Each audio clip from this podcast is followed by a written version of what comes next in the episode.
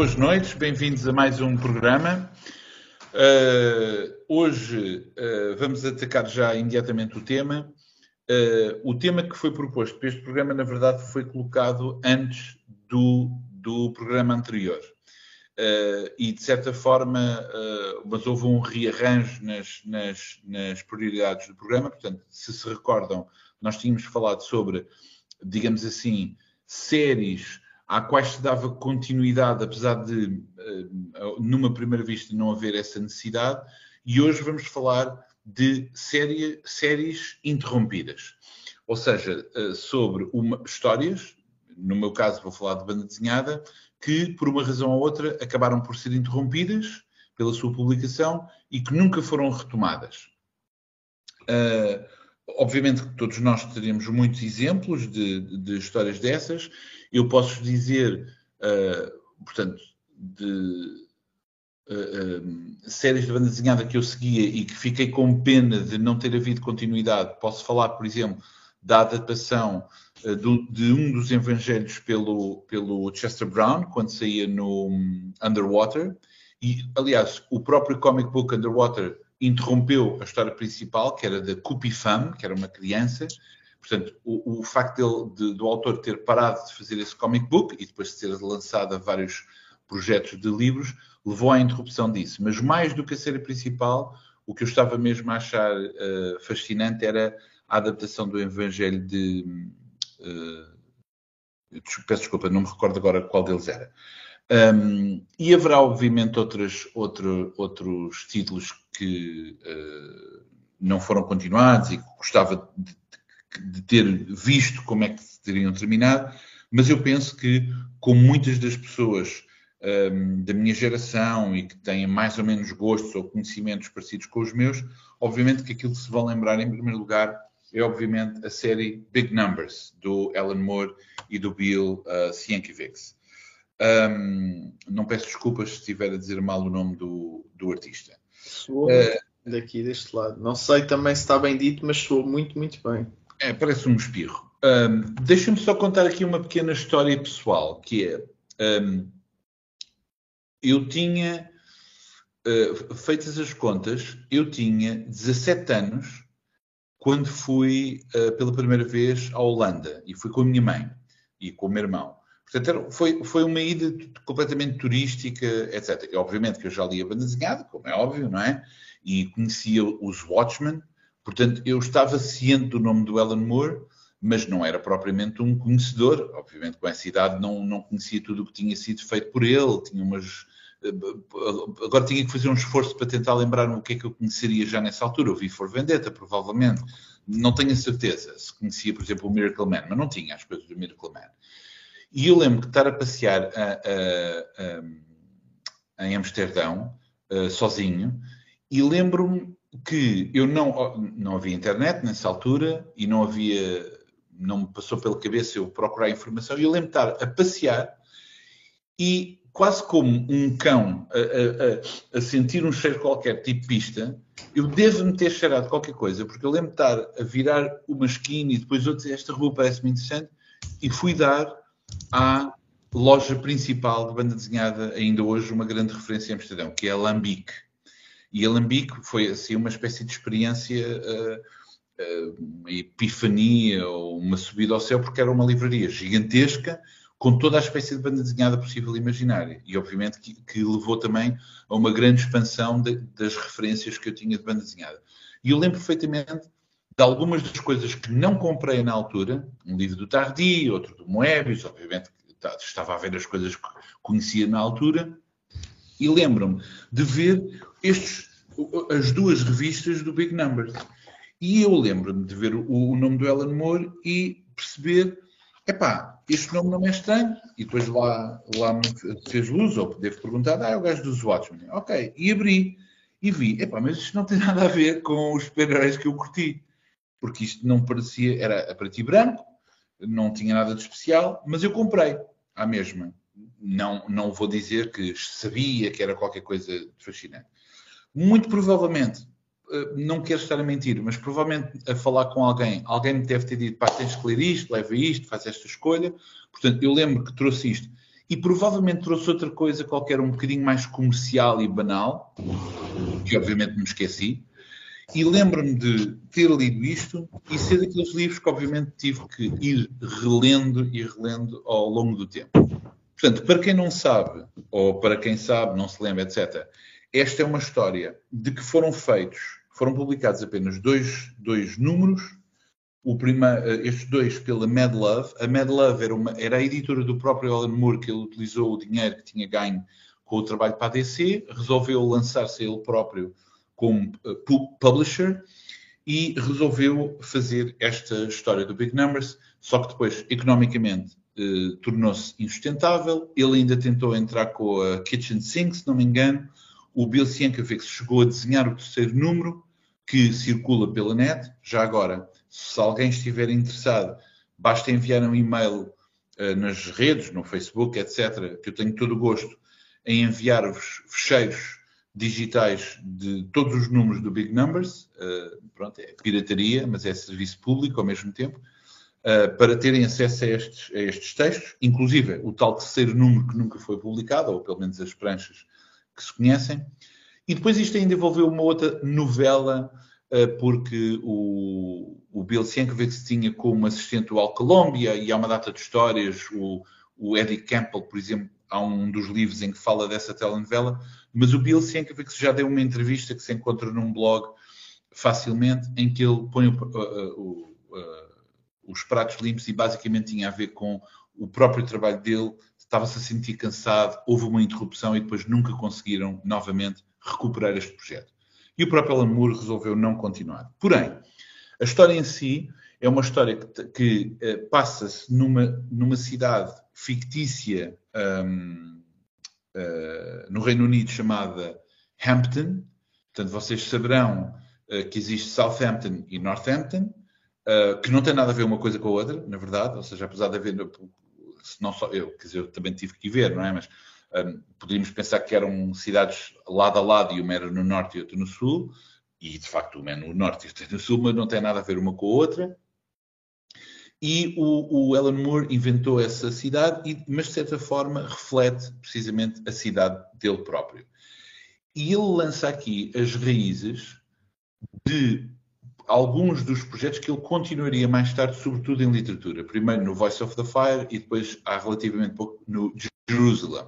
Portanto, a ideia de que, de certa forma, vai beber a muitos outros autores, como, por exemplo, o Jorge Perrec uh, uh, e outros escritores da, da Olipo, em que ele tenta circunscrever espacialmente uh, o local onde uma determinada história se vai desenvolver e vai prestar atenção quase microscópica nos acontecimentos, no que, é, no que é que sucede em várias personagens. E, neste caso, várias personagens dessa cidade de várias escalas sociais, de várias profissões, de várias uh, etnias até, uh, mostrando a diversidade na, na, cultural no Reino Unido, e a partir daí permitindo fazer passeios, como se diz, psicogeográficos, que vão reconstruindo a história desse espaço e mostrando as linhas de cruzamento dessas mesmas referências. Portanto, tentando capturar a essência de uma cidade através do tempo e dessas culturas. Por isso ele utiliza, uh, na verdade, eu tinha um, uns apontamentos, mas agora não sei onde é que os coloquei, porque uma das metáforas que ele utiliza sistematicamente tem a ver com uh, os, aqueles sistemas de fractais do o, o Mandelbrot set. Portanto, uh, eu não percebo nada de matemática, mas pelo que eu entendo, um, o, o Benoit Mandelbrot, esse matemático, veio trazer uma nova foi mesmo aquilo que se chama uma revolução uh, paradigmática na, na, matemática, sobretudo de espaços, de, de, de, de geometria ou de geografia, e, e, trouxe aquela ideia dos fractais, não é? Que cada sistema teria dentro de si uh, frações que, que, repetem o mesmo padrão uh, maior, e, ou seja, sucessivamente nós encontramos sempre os mesmos padrões a escalas cada vez mais microscópicas e infinitas. Portanto, a, a, a, fórmula que ele utilizou matematicamente, depois tinha aquela visualização, aliás, que aparece na própria capa, eh, como a, o ponto do I, não é? Que é uma, uma a fórmula mais eh, conhecida desses sistemas. Pessoas que, que, estejam a ouvir e que percebem de matemática, não me atirem com demasiada fruta podre à cara. Eu mal sei fazer contas de dividir, quanto mais entrar nesta complexidade. Seja como for, a ideia metafórica aproveitável tem a ver com a repetição de padrões. Bom, eh, portanto, como eu disse, muitas destas coisas foram continuadas no, na, na, na, literatura. Eu não sei se vocês já leram o Jerusalem. Eu confesso que uh, comprei o livro e aquilo parecia, uh, para mim, o paradoxo de não. Ou seja, quanto mais avançava, mais lentamente avançava, porque o livro depois entra numa série de experiências de linguagem que se tornam particularmente difíceis de, de avançar. Uh, seja como for, este livro ou melhor, esta série interrompida, lá está, segue uma jovem mulher que regressa à cidade, uma família de indianos que se mudou para o Reino Unido e abriu uma pequena loja e que, uh, por exemplo, uma coisa curiosa é que o homem tem uma loja, uh, vende cervejas, essas coisas, quase como o Apu dos Simpsons, não é? Quer dizer, um clichê, mas depois ele tem, na parte de trás da loja, ele adora comboios de miniatura, então reconstrói a própria cidade onde vive, mas em modelos e com comboios, e tem diálogos completamente banais entre o Sr. Silva e o Sr. Souza. Como está, Sr. Souza? Ai, que belo dia! Estão a ver? Uma coisa completamente nódida, muito British. Um, depois também outro, outro plot é que vão, vão construir um, um, centro comercial ultramoderno com um arquiteto americano que vai trazer novamente uh, o, no, novos empregos àquela população. Obviamente que também há uma discussão sobre as transformações sociais e de emprego, portanto o, o Moore era um, era, é, apesar da Thatcher já ter morrido, ele era um rábido um, anti-Thatcher e a, as políticas completamente demolidoras de, do tecido uh, de, dos trabalhadores que a Thatcher uh, impôs, portanto, também havia sistemas, etc. Bom, já chega de falar, porque isto nunca mais saímos daquilo, tá? tipo padrões que falaríamos. A minha pergunta, ou aquele desafio que eu ponho é: será que nós quereríamos mesmo, ou será que o fascínio que esta série tem em mim, ou todas as outras séries que ficaram incompletas, aumenta ou continua porque é uma obra incompleta? Tal como acontece, por exemplo, em muitas obras literárias que nós conhecemos que não sabemos porque o autor morreu e não continuou, Kafka, etc. Será que elas são fascinantes precisamente porque não, não acabam? Será que seria interessante, se agora houvesse a possibilidade, não, há, não, não correríamos o risco de ficarmos desiludidos com o, o, a, a, produção, porque o, o que é que acontece? Quando nós não temos a peça toda do puzzle, a nossa mente vacila e procura toda uma série de soluções. Portanto, é, é, incompleto e tenta várias versões. E a existência dessas versões ou dessas ideias vibra, é super elétrica, não é? Começamos a ver, pá, podia ser isto ou podia ser aquilo, etc, etc. Portanto, não, para, não paramos de pensar nas, nas, nas possibilidades. E quando de repente há uma solução, pensamos, epá, não era isto que eu estava à espera. Por exemplo, isto é o que acontece, tentando fazer uma pequena ponte com aquilo que aconteceu, que discutimos no, no, no episódio anterior, é quando há um determinado mistério em relação, por exemplo, a uma personagem ou um acontecimento, e quando finalmente é explicado, vemos, epá, que coisa tão banal, e reduz a uma explicação que é muito mais pobre do que a pergunta que estava a ser colocada. Lá está. Porque a pergunta, quando não tem resposta, é um verdadeiro problema, é um enigma. Quando tem uma resposta, afinal, era uma banal pergunta. Não, é? não sei se estou a, fazer, a fazer entender. Seja, se há resposta, então era uma pergunta que não valia, não valia a pena ter sido colocada, não é? Portanto, é mais interessante quando fica em, em, como pergunta. Bom, portanto, estão a ver, isto é uma coisa. Uh, a coisa pessoal é só há 17 anos, portanto estamos a falar de 30 anos, não é? De que isto ficou na cabeça e por isso esta, para mim, é mesmo, uh, digamos, a, a, principal série. E espero que não acabe, precisamente para manter isso. Apesar de eu saber que o Alan Moore tem alguns, os apontamentos, e eu tenho a certeza que Deus o proteja, mas se alguma vez, ou quando ele falecer, e se alguém começar a publicar, sabem, as contas do gás do Alan Moore e uh, os recados para a mulher e não sei o quê, uh, tipicamente como acontece com esse tipo de, de escritores de, de, grande gabarito, se calhar vamos descobrir esses apontamentos. E se calhar vamos descobrir que não era assim, ou não era tão poderoso como queríamos. Muito obrigado.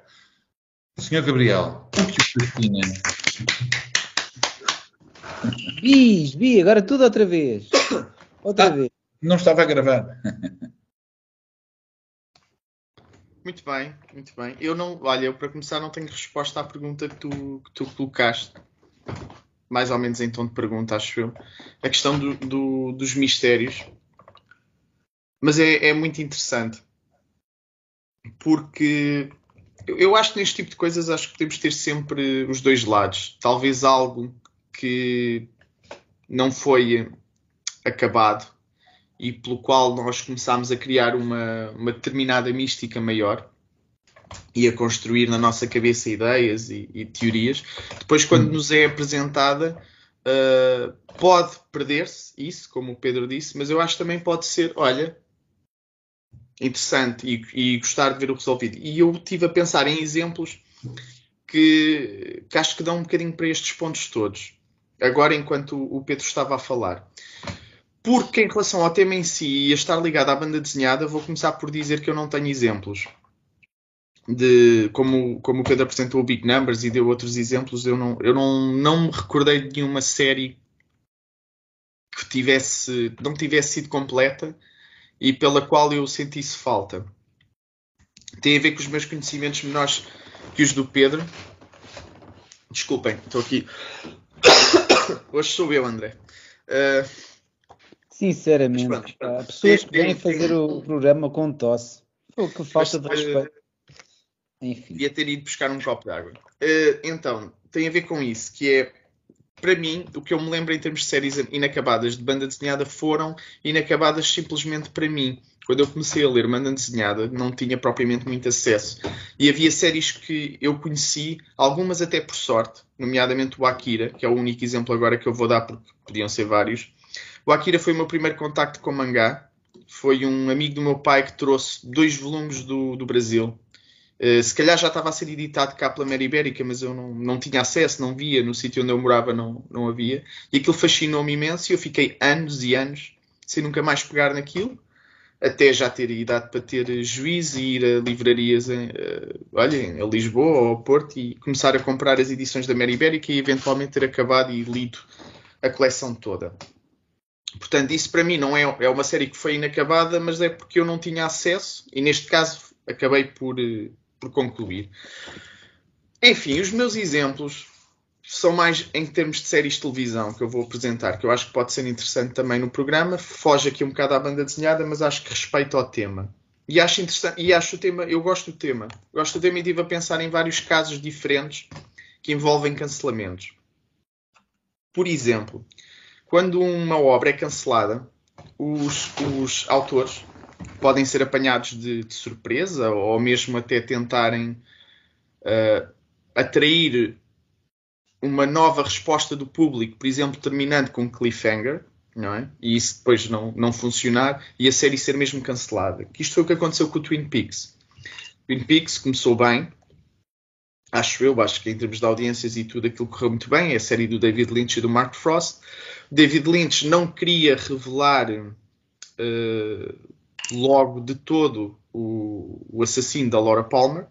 E então a segunda temporada, que é o dobro, talvez até mais em termos de números de episódios da primeira, acho que teve ali algumas lutas em termos de, de, de criação e produção, em que a dada altura disseram vais ter que revelar o, o assassino. E o Lynch saiu da série a meio. Mais ou menos quando isso aconteceu, fez esse episódio, foi-se embora. A série começou, perdeu qualidade, e, e, isso é evidente, quem conhece bem a série sabe isso. Começou a perder eh, audiência, veio a ameaça de cancelamento, trouxeram Lynch outra vez, e a verdade é que a série no fim recupera algum do seu fulgor e acaba com, com cliffhanger. E acabou assim, foi cancelada. Ainda houve o filme no ano a seguir, mas a verdade é que o mistério morreu ali e nós ficámos todos. E agora? O que é que aconteceu? E nunca mais soubemos. Pronto, isto é um ponto. Há autores que eu acho que conseguem, no, durante os cancelamentos, encerrar pelo menos um capítulo. Nós não temos a conclusão da história, mas temos uma conclusão ali de uma parte, de algo que foi contado. Acho que é um cancelamento menos sofredor. E aqui lembrei-me do Carnival, do Daniel. Desculpem, deixem-me só ir ali fechar a porta.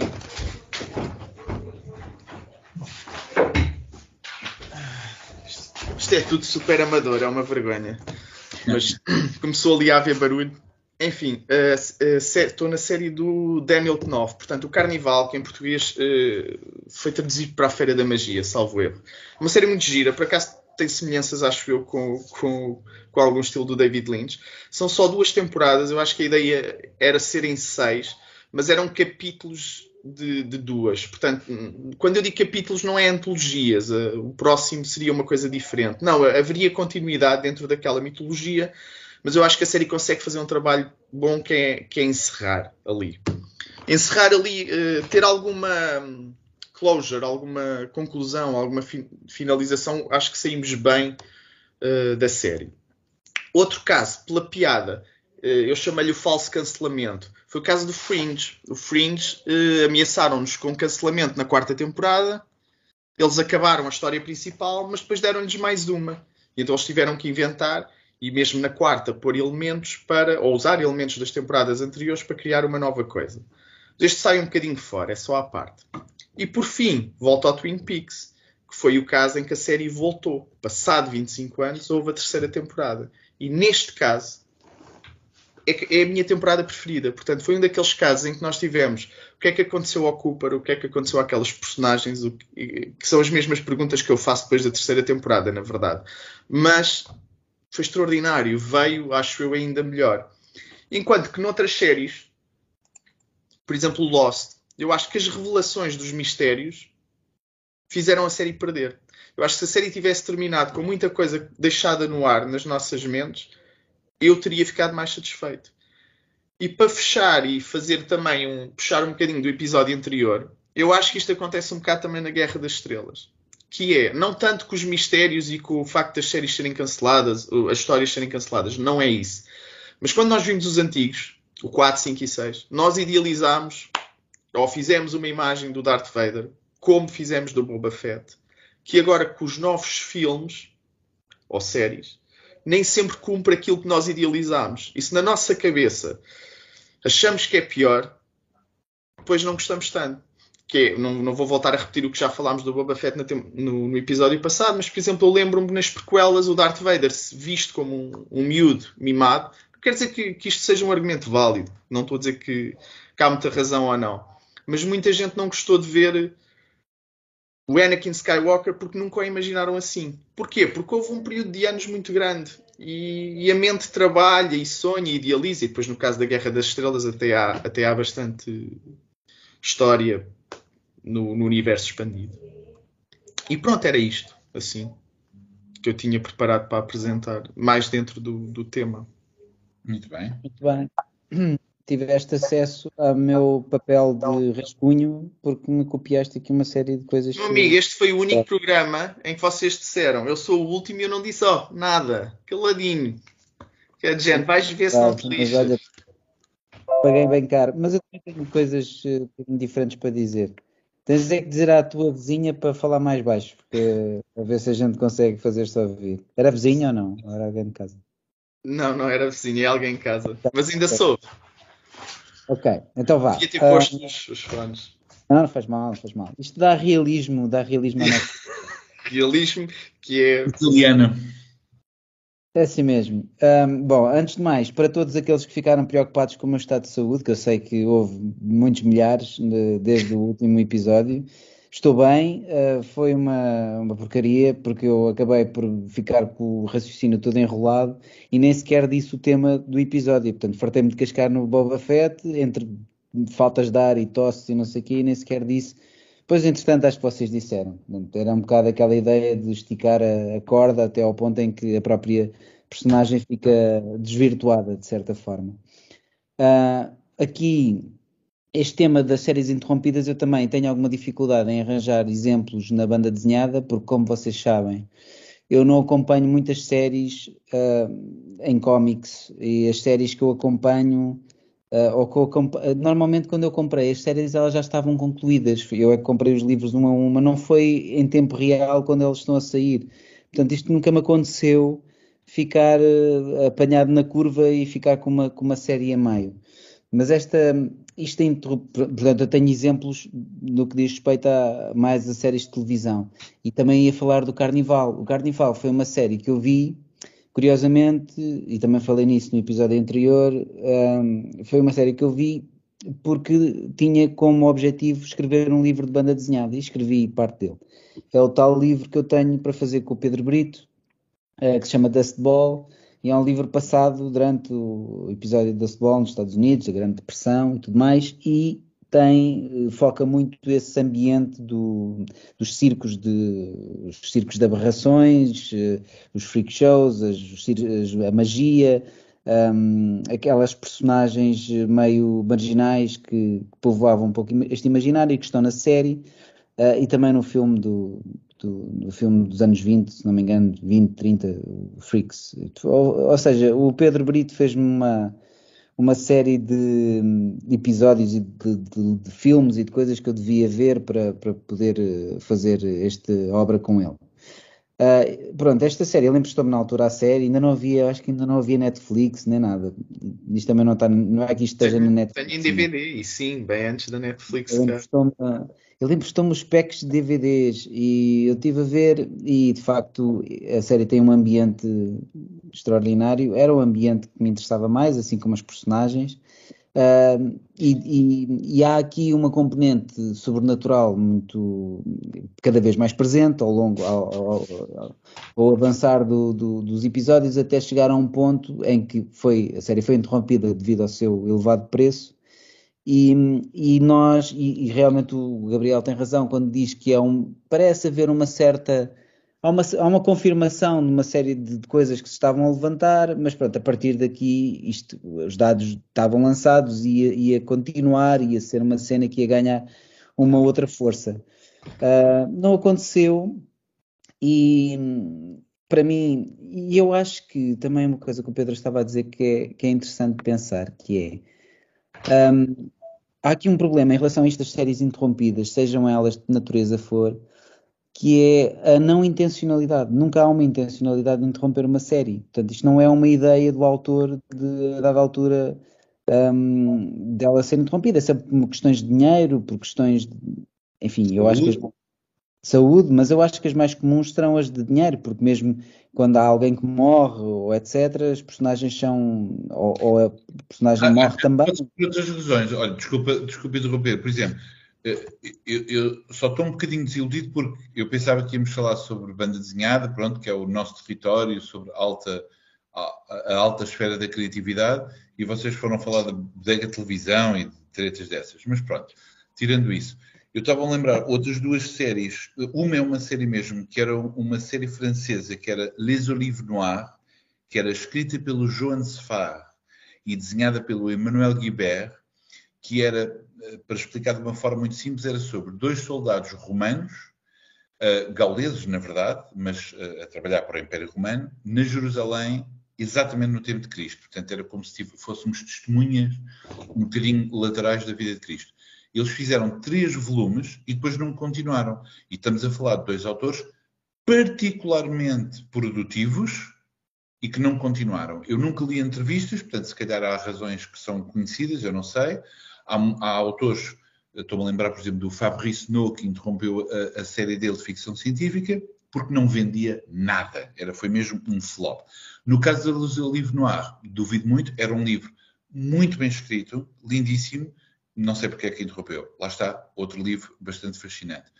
Outro, outro tipo que agora tem uma série de, de uh, livros interrompidos, mas obviamente que eu vou entrar num campo uh, uh, controverso, é o Warren Ellis, que é um autor que, muito sinceramente, eu gosto muito, mas obviamente que o tipo foi apanhado numa série de casos, de, pelos vistos, pá, tentei ler, de assédio, de abuso, portanto, parece-me particularmente graves os casos. E, obviamente, que isso levou a que interrompessem uh, a colaboração com ele nas, nas, várias editoras.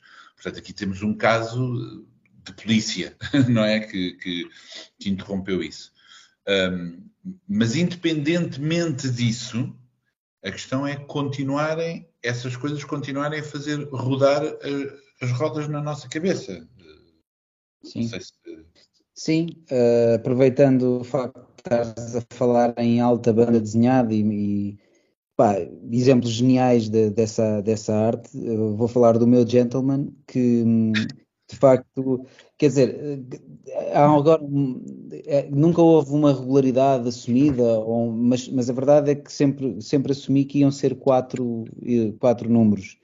E ao final do segundo eu estou num impasse, que é, eu sei que, como é que a história vai ser, eu acredito na história, eu acho que o Fábio fez um, Fábio Veras fez um excelente trabalho no segundo número, isto porque o Ricardo Reis era suposto ter feito a série toda e acabou por fazer apenas o primeiro, mas é, eu acabo por estar, pronto, numa dimensão muito inferior, muito, muito, muito mais pequena do que, do que os filmes ou as séries ou os, os, grandes livros de banda desenhada, mas a verdade é que eu sinto que a série não tem público, ou seja, as pessoas não compram. E como não compram eu não sou capaz de continuar a investir nisto. Um, agora, mas depois também é um, é um bocado um conflito que é, e as pessoas que compraram não merecem saber como é que isto acabava, as pessoas que gostam? Eu sei que o Gabriel gosta, por exemplo, e isto custa-me realmente não concluir uma coisa que eu sei que o desfecho é surpreendente, eu sei que a obra num, num todo seria boa, a meu ver, acho, acho que seria porreiro ver isto, mas, mas não sei se, se, se isto vai acontecer. Tu ah, tinhas dito já que querias terminar com a cena da gravidez do Leão Marinho. Ah, não era para Sim, sim, e, e, pronto, o último, o último livro era todo o parto do, do, do, do elefante marinho. Acho que, era, acho que era uma coisa eh, pá, diferenciadora. Agora, eh, isto de deixar as coisas em suspenso, vocês têm, todas, todo, todo, todo, têm toda a razão. Quando é uma coisa que hoje em dia é-nos particularmente difícil de lidar, porque esta questão de estarmos todos ligados e haver fóruns e haver conversações, etc., uh, falarem da, da Guerra das Estrelas também é particularmente interessante, porque um, nesta última trilogia, sempre que um filme acabava, havia uh, a quantidade de, de, teorias e de ideias de quem é que poderia ser a personagem A, B e C, e como é que, quem era uh, os antecedentes da, da Ray, e, quem é e isto uh, mandavam-me, havia amigos meus que me mandavam frequentemente vídeos destes, como isto faz sentido, e se calhar é mesmo isto. E eu, eu pá, desde o primeiro caguei para, para, para aqueles vídeos, porque aquilo era era, lá está, era a massa cinzenta a funcionar, a tentar solucionar coisas que tinham sido deixadas em suspenso. E, de facto, o desfecho para todas aquelas questões foi incrivelmente inferior a várias teorias que eu, que eu tive conhecimento. Uh, eu acho isso, acho isso interessante, porque nunca, não, não conheço, não sei se existe, uma série que foi interrompida, um, seja ela de que natureza for, uh, intencionalmente para, porque isto irritaria as pessoas, não é? Há, há, há, há histórias que acabam com, mais em aberto, não é? Mas interromper as coisas de modo a que as pessoas, com o passar dos anos, vão, vão, se vão questionando acerca de como é que as coisas acabaram, seria diferente, ou, ou até mudar de meio, ou seja, interromper uma série de televisão e, e fechar com um, um jogo de computador, ou fechar com com uma, com uma banda sonora. Existe. Pois, eu acredito sou, que existe. Eu não sou um fã porque nunca vi, mas tenho a certeza absoluta que haverá aqui alguns fãs do Buffy, uh, Vampire Slayer, não era assim que se chamava, em que uh, uma das séries, quando tinha acabado a televisão, foi BD. E continuava, era exatamente canon. E Firefly, Firefly também.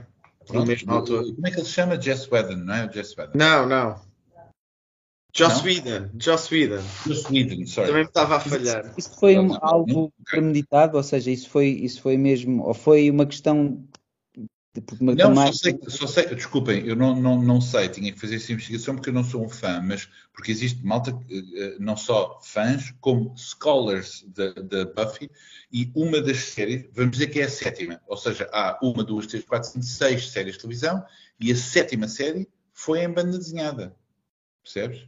Eu sei que continua em BD, mas era mesmo oficialmente a continuação da mesma história. Estava ali. Não era uma prequela, uma história paralela, era a mesma série em BD.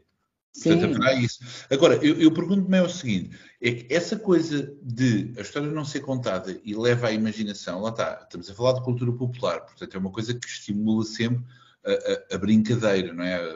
Das crianças e dos jovens, aí agora o, o, herói faz isto, etc, etc. Sim, mas, mas uh, não tens que. Espera, deixa-me terminar, desculpa, deixa-me só terminar o pensamento. Pois havia a coisa do fanfiction, que Sim. houve muita produção. Hoje em dia o que há é, há tanto dinheiro nestas coisas que são os próprios produtores que querem esgotar tudo. Ou seja, eu não tenho dúvida que ainda devemos ver uma série do Baby Vader ou, do, ou uh, uma série dedicada àqueles músicos uh, de, de Tatooine. Tipo uma série só dedicada aos gajos, sei lá. Ou, ou seja, é esgotar, espremer tudo. Sim. Mas isso já estamos a desviar um bocadinho do que. Sorry. Era Sim. só para terminar nisto. Hum. Desculpa. Não, é, às vezes também é. Eu acho que isto tudo depois acaba por se resumir a dinheiro, porque muitas vezes as coisas também são colocadas em. Eh, hoje em dia parece que o público é um bocado um focus group, não é? Porque tem acesso, começa a ter. É, é um focus group gigantesco, em que nós, em, em, que, principalmente nos filmes, eu continuo a, a dar o exemplo que conheço melhor neste aspecto, que é as coisas são entregues em pequenas doses, mesmo ainda em fase de produção, para ver o que é que as pessoas dizem e para as pessoas também terem, para ver se gostam. Isto é um focus group gigantesco. um exemplo, eu não vi o filme, não é, nem, não é para mim, não é? Isto é para crianças, mas por exemplo, o filme do Sonic. Foi lançado um teaser, as pessoas odiaram o, design do, do, do bicho, não é? E o bicho foi completamente reformulado, ou seja, aquilo tudo estas coisas são. Parece, o, o, nível de risco é mínimo, então as coisas são micro uh, analisadas e. Sim, mas também, é eu acho que também é preciso ter cuidado com isso. Mas sim, foi um caso, eu acho que foi a primeira vez que eu vi o público a, a fazer o estúdio uh, voltar para trás, adiar e trazer o, o filme refeito nessa parte, na parte do boneco. Sim, mas reparem que há cada vez mais essa cultura de, para bem ou para mal, não estou a dizer pois que. Pois é que é isso, é preciso mal, ter cuidado também. E é o, o facto de haver uh, baixos assinados para este ator não, ah, não. não sei o quê, desconfiança. assinados. Ou seja, vocês conseguem imaginar o que era determinado tipo de filmes, ou realizadores, ou projetos, o não poder, não poder haver a liberdade total do autor de pá, deixa-me fazer a minha cena e depois, e depois julgas, é antes sequer, ou seja, eu, por exemplo, eu tenho um projeto chamado a, porta vermelha que abre para o céu azul. E tenho logo, hum, céu azul não, se a porta é vermelha tem que ser amarela. E, meu, ainda nem, só falei do título e já me estão a bater na, na cabeça, pá, não, não há hipótese, não é? Não há hipótese. É isso. Eu acho, eu, era, era mesmo isso. Eu acho que o Sonic, eu também não vi o filme e até acredito que seja um caso feliz, porque acho que os fãs ficaram contentes e se calhar o boneco até ficou com um design melhor. Acredito que sim, mas é, mas é algo que eu não, não gosto particularmente o que tu estavas a dizer, Pedro. Porque, primeiro, porque não, nunca vais conseguir agradar gregos e troianos, mas, mas é a questão também da liberdade artística, que é não, não, faz assim, não, não, faz assim, nunca mais fazemos. A, visão, a, a existência de uma visão. Exato, não.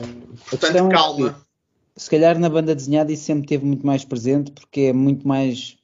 As vendas, as vendas dos livros, acho que se calhar mais rapidamente se tem noção Bem, quer dizer, se as coisas saem para cinema, um, também há uma percepção muito imediata se o filme fez break-even ou não, não é?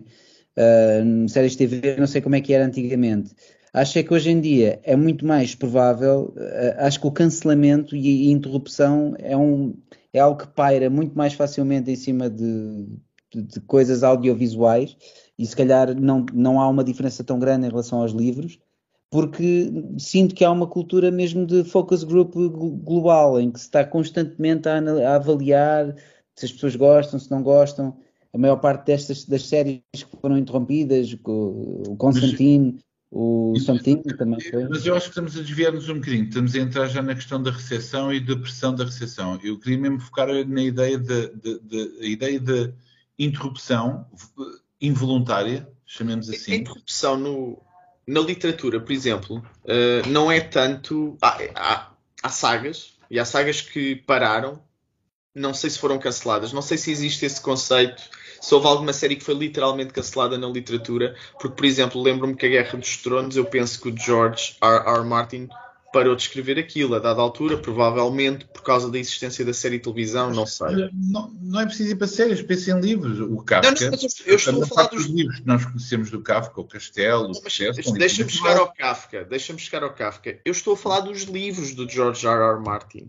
Eu estou a dizer, os livros não continuaram, talvez porque existiu a dada altura a série e ele perdeu a vontade de contar a história nos livros. Não sei, isto é especulação. Mas imagina, eu não leio, eu não leio essas. Não, eu sei, mas é um, é um, é um exemplo de uma saga que parou. Novamente, não foi um cancelamento, foi o autor que quis parar. Os teus exemplos são, são engraçados, porque o Kafka, entre outros autores, uh, foi porque morreram. Porque não dá para acabar o livro. Portanto, não foi nenhum cancelamento, nenhum, nenhum outro processo, como estávamos aqui a dizer. Eh, alguns livros eram inacabados porque ele não os tinha terminado. Depois, obviamente, veio a morte, mas não é. Não, não, não, mas foram todos, não, foram, não foram todos publicados depois dele ter morrido. Quase todos. Quase todos, pronto. Ele não queria, não queria supostamente queimar os livros. Mas pronto, não desviando, o, o processo é um desses casos. Uma pessoa lê e também fica sempre. Mas pronto, por um lado ganhou essa mística, esse, esse mistério. O Fernando Pessoa tem um livro que é o Na Hora do Diabo, que encontraram dois finais, porque foi um, é um livro póstumo também. Neste caso acabaram por publicar com os dois finais, porque não sabiam qual é que o autor. O autor nunca chegou, se calhar, a escolher nenhum. Pronto, são, são histórias engraçadas também. Não são necessariamente ligadas a cancelamentos, mas estão, pronto, nesses exemplos para mim estão ligados à morte dos autores, porque se o Kafka fosse vivo, poderia ter reformulado o processo. Uh, penso que o Castelo também é um dos inacabados. América. Pronto. Mas não estando, não, não há hipótese. Então optou-se por, pronto, por publicar na mesma e eu acho que sim, porque ganhamos mais com o livro do que não tendo. Isso é verdade. Eu gosto, eu gosto ah, Se fôssemos para a literatura, até podíamos falar de fragmentos, ou seja, de muitas vezes de autores de quem são publicados fragmentos, ou seja, coisas que acabaram por nunca se consolidar numa estrutura literária fechada, com o princípio, estamos a falar de prosa, sobretudo, e de repente haver bocados de prosas que são mostrados, sei lá, por exemplo, o Robert Walser, que é um dos meus autores favoritos, é precisamente um tipo que é, é de muitos fragmentos, pequenos textos, etc, etc. E não se consolida numa coisa um bocadinho mais. Mas também não é isso bem onde eu queria chegar. Queria mesmo uh, aquela ideia de, um bocadinho mais prosaica, de termos uma história que não acaba. Não acaba porque uh, as circunstâncias não levaram a isso. Morte, não morte, incompetência, etc não queria focar muito nessa ideia do cancelamento, porque, porque essa palavra ainda por cima hoje tem outro, outro sentido também, não é? Não é só de cancelar porque não vendeu e etc. Enfim. Bem, mas calhar já estamos aqui a, a espingardar para todo lado. Sim. Não, sim, a palavra foi só no caso dos exemplos, era mesmo o que se aplicou, vá, eh, nos exemplos que eu tinha pelo menos planeado. Eh, lembraste-me uma banda desenhada, mas eu acho que também não, não iria por aí, porque também não é um daqueles casos que eu fiquei também especialmente triste por não ter continuado. Que quando falaste o nome do Warren Ellis, que é o Trees, Acho que já tinha falado neste programa que eu segui ao Trees e o Trees parou, e eu acho que parou antes das polémicas, na verdade. Uh, portanto, acho que nem tem a ver com isso. Ele depois voltou com uma curta dentro do universo do Trees, mas aquilo nunca mais, e eu acho que provavelmente, ou dificilmente, aquilo irá à sua conclusão e ficou um mistério em aberto. É, é verdade. Sim, verdade, verdade. Então vamos ver resolvidos. Acho que o Ellis tem obras melhores, portanto acho que também nunca seria se calhar a minha escolha, mas, eh, mas quando falaste dele, lembrei-me logo, olha, afinal até tenho um exemplo de banda desenhada. Muito bem, então o André Oliveira tem como trabalho de casa terminar a gaita das séries, se faz favor, rapidamente. Se houver algum voluntário que esteja a escutar e que queira contactar o André Oliveira, ele está desesperadamente à procura de Susana. A palavra é desesperadamente. Muito bem. Então, querem dizer o que é que estão a ler antes de. Vamos fazer uma à Marcel? Eu não estou a ler grande coisa, quer dizer, pelo menos não estou a ler nada de novo. Tenho a mesma pilha de livros uh, aqui, vou lendo aos poucos, mas ainda não, ainda não, não, não adquiri assim nada novo recentemente. Então, olha, eu vou, vou dar uma de Marcel.